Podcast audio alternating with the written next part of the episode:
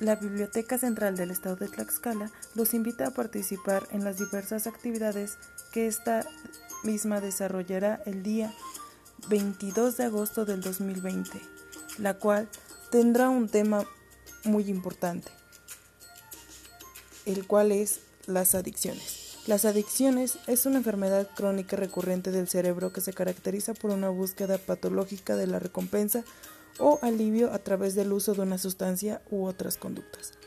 Esperamos contar con su asistencia y asimismo la Biblioteca Central de Tlaxcala les desea que tengan un muy, un muy buen día. Gracias.